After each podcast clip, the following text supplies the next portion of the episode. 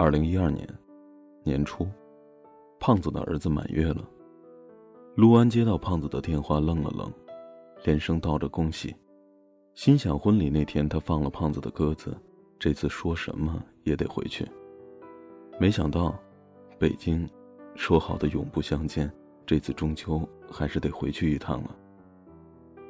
满月宴办的并不是很大，除了胖子和老婆双方家长之外，也就剩下如今还在北京的蚊子了。胖子家的大胖小子圆圆嫩嫩的样子，像极了胖子小时候。看着被众人包围的胖子一脸肉肥幸福的样子，陆安突然间伤感了起来。蚊子从人群里看见陆安一个人默默地坐在角落里喝着闷酒，就走过来踢了踢他，说：“怎么了？”不开心吗？陆安摇摇头说：“没了，就是觉得时间过了快了点儿吧。胖子都有儿子了。”文字碰了碰陆安的酒杯说：“你是想宋芝了吧？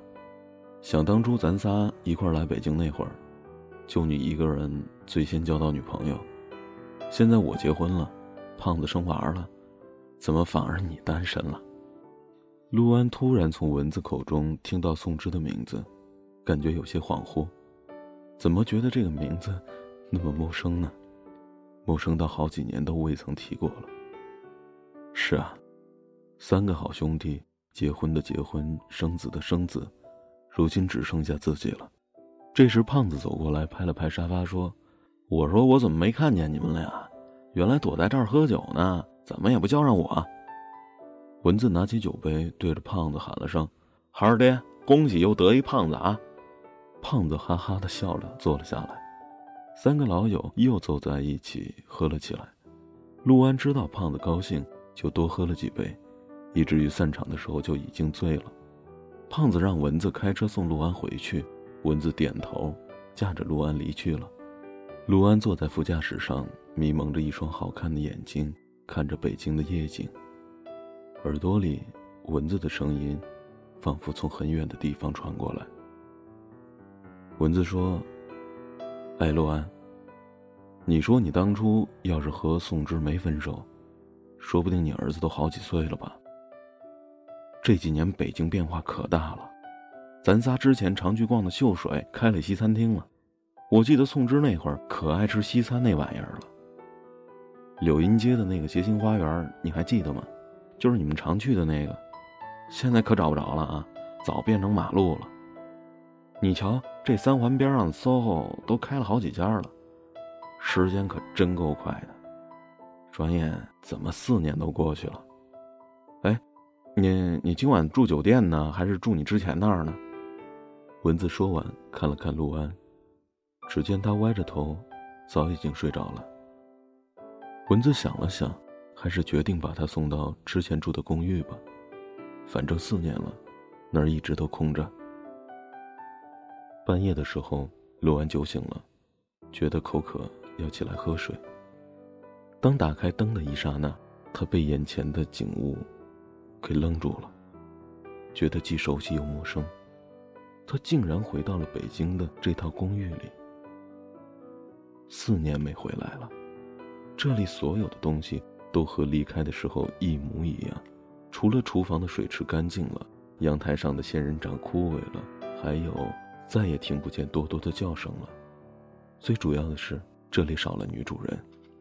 陆安就那么端着一杯水，站在房子的正中央，依稀的看着宋芝坐在沙发上，打开电视看他喜欢的喜剧片，然后躺在他腿上哈哈大笑的模样。看着宋芝系着围裙，抱着锅铲满屋子追自己时凶神恶煞的模样，看着宋芝。踩着行李箱在衣柜前翻来找去，然后一直看着他把行李箱打包好，牵着多多，头也不回的离开时的模样。他甚至连一句再见都没说。陆安回过神，坐在沙发上，回忆起他和宋芝二零零三年在北京相遇，算起来在一起生活足足有五年了吧。那时候他们还住在通州的平房里，日子过得艰难，但很幸福。后来有钱了，大风天里搬家到工体这儿，没过几天安稳的日子，就剩下的只是吵架、冷战、跟踪、出轨、自杀，一件比一件惊心动魄。陆安如今想起来都觉得害怕，所以宋芝走的时候，他没有挽留。他那时候就在想，走了或许对谁都是一种解脱。想着想着，陆安就失眠了。看了看表，凌晨三点五十，他决定出门打车去转转。这个点儿车很好打。陆安让司机师傅绕着东三环兜一圈。一月的北京还在下着雪，陆安打开车窗，任凭冷风灌进车里，雾气打湿了他的眼睛。也是二零零三年，是个冬天，雪夜。陆安看着宋芝从一辆黑色福特车里狼狈地跑了下来，拖着一个大大的行李箱，满脸泪水地朝自己的方向走来。陆安就想，如果当初自己没有叫住他，没有看见他哭泣时的那双眼睛，没有送他回家。那么后来会不会发生那么多故事？陆安从记忆里抽离出来，看着司机把车开到了长春街西，这个点儿的北京依旧车来人往。想起当初没有买车的时候，宋芝拉着陆安的手，指着面前的远洋大厦说：“以后要来这儿上班的场景。”刚上班那会儿，陆安每天都要接他下班，然后两个人会去吃五块钱一盒的臭豆腐。之后坐公交回通州的小房子里，日子平淡而幸福。宋芝是从什么时候开始变化的呢？陆安想，应该是自己升为部门经理之后吧。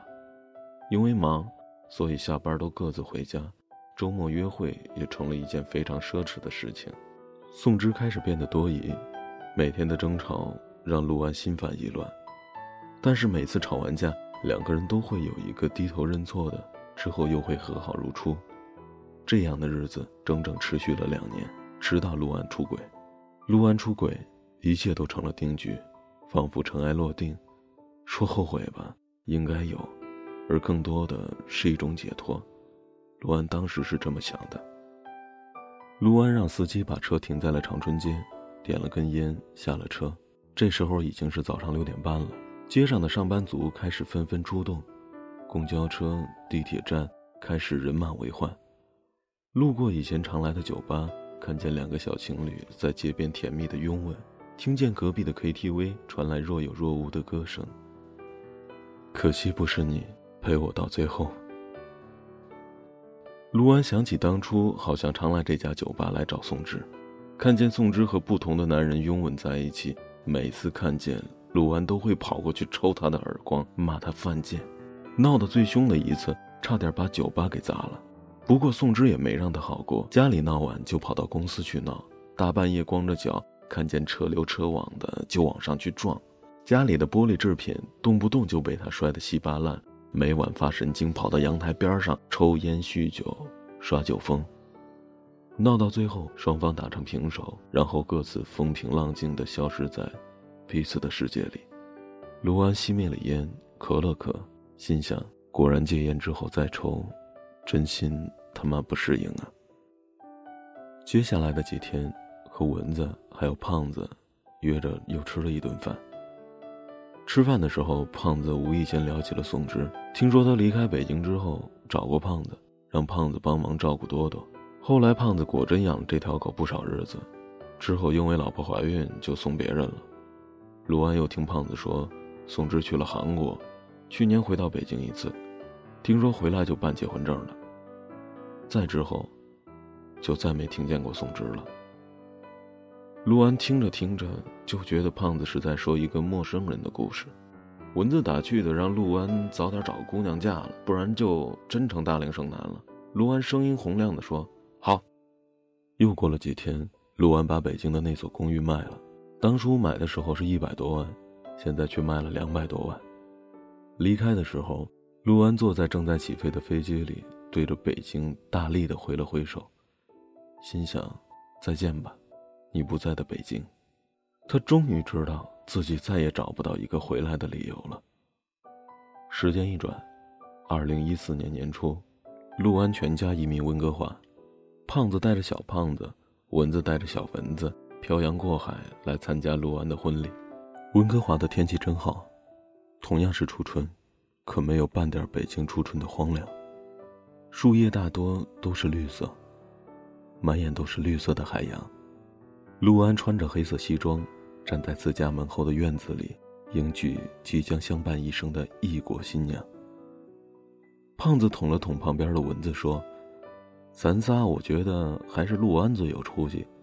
你瞧人家身边媳妇儿，和咱就是不一样。”蚊子摸了摸自己儿子的头，对胖子说：“我最羡慕的可不是人家新娘，是陆安即将出生的混血的小安子。你瞧人家家，再瞧我们家。”哎，陆安抬眼望去，看着红毯尽头的新娘，在那暖色的阳光里，慢慢的向他走来，看着他深情的望着自己，然后轻轻的笑了，那样的自然、恬静、灿烂。陆安突然想起，好像在北京某个大雪的夜晚，那个泪流满面的姑娘，也如这般慢慢的向自己走来。那个眼神，那般的忧伤、孤独、倔强。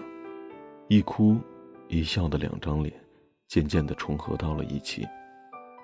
那一刻，陆安才知道，他弄丢了这辈子最爱的姑娘。这是最好的结局，为何我还忘不了你？时间改变了我们，告别了单纯。如果重逢也无法继续，失去才算是永恒。惩罚我的认真，是我太过天真。难道我就这样过我的一生？我的吻注定吻不到最爱的人。为你等，从一开始盼到现在，也同样落得不可别人？的命运注定留不住我爱的人。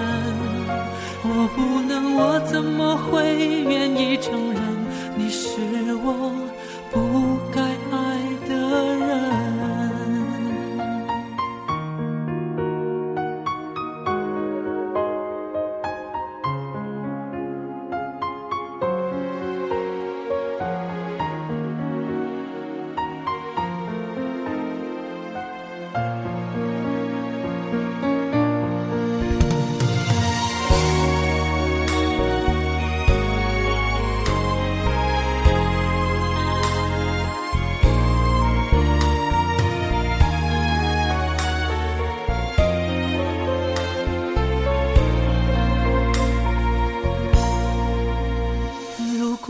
间是为了再分，失去才算是永恒。一次新的记忆，为何还要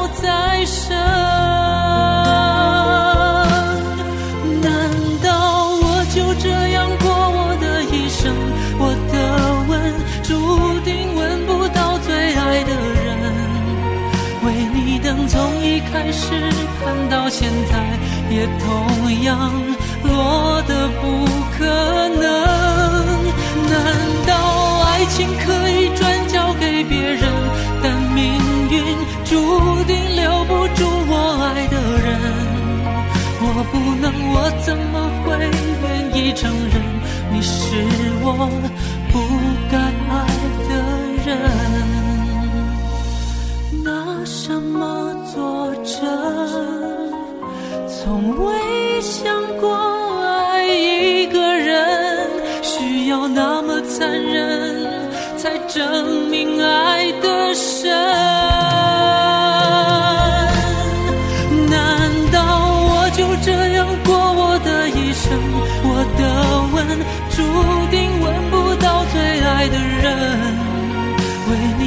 从一开始盼到现在，也同样落得不可能。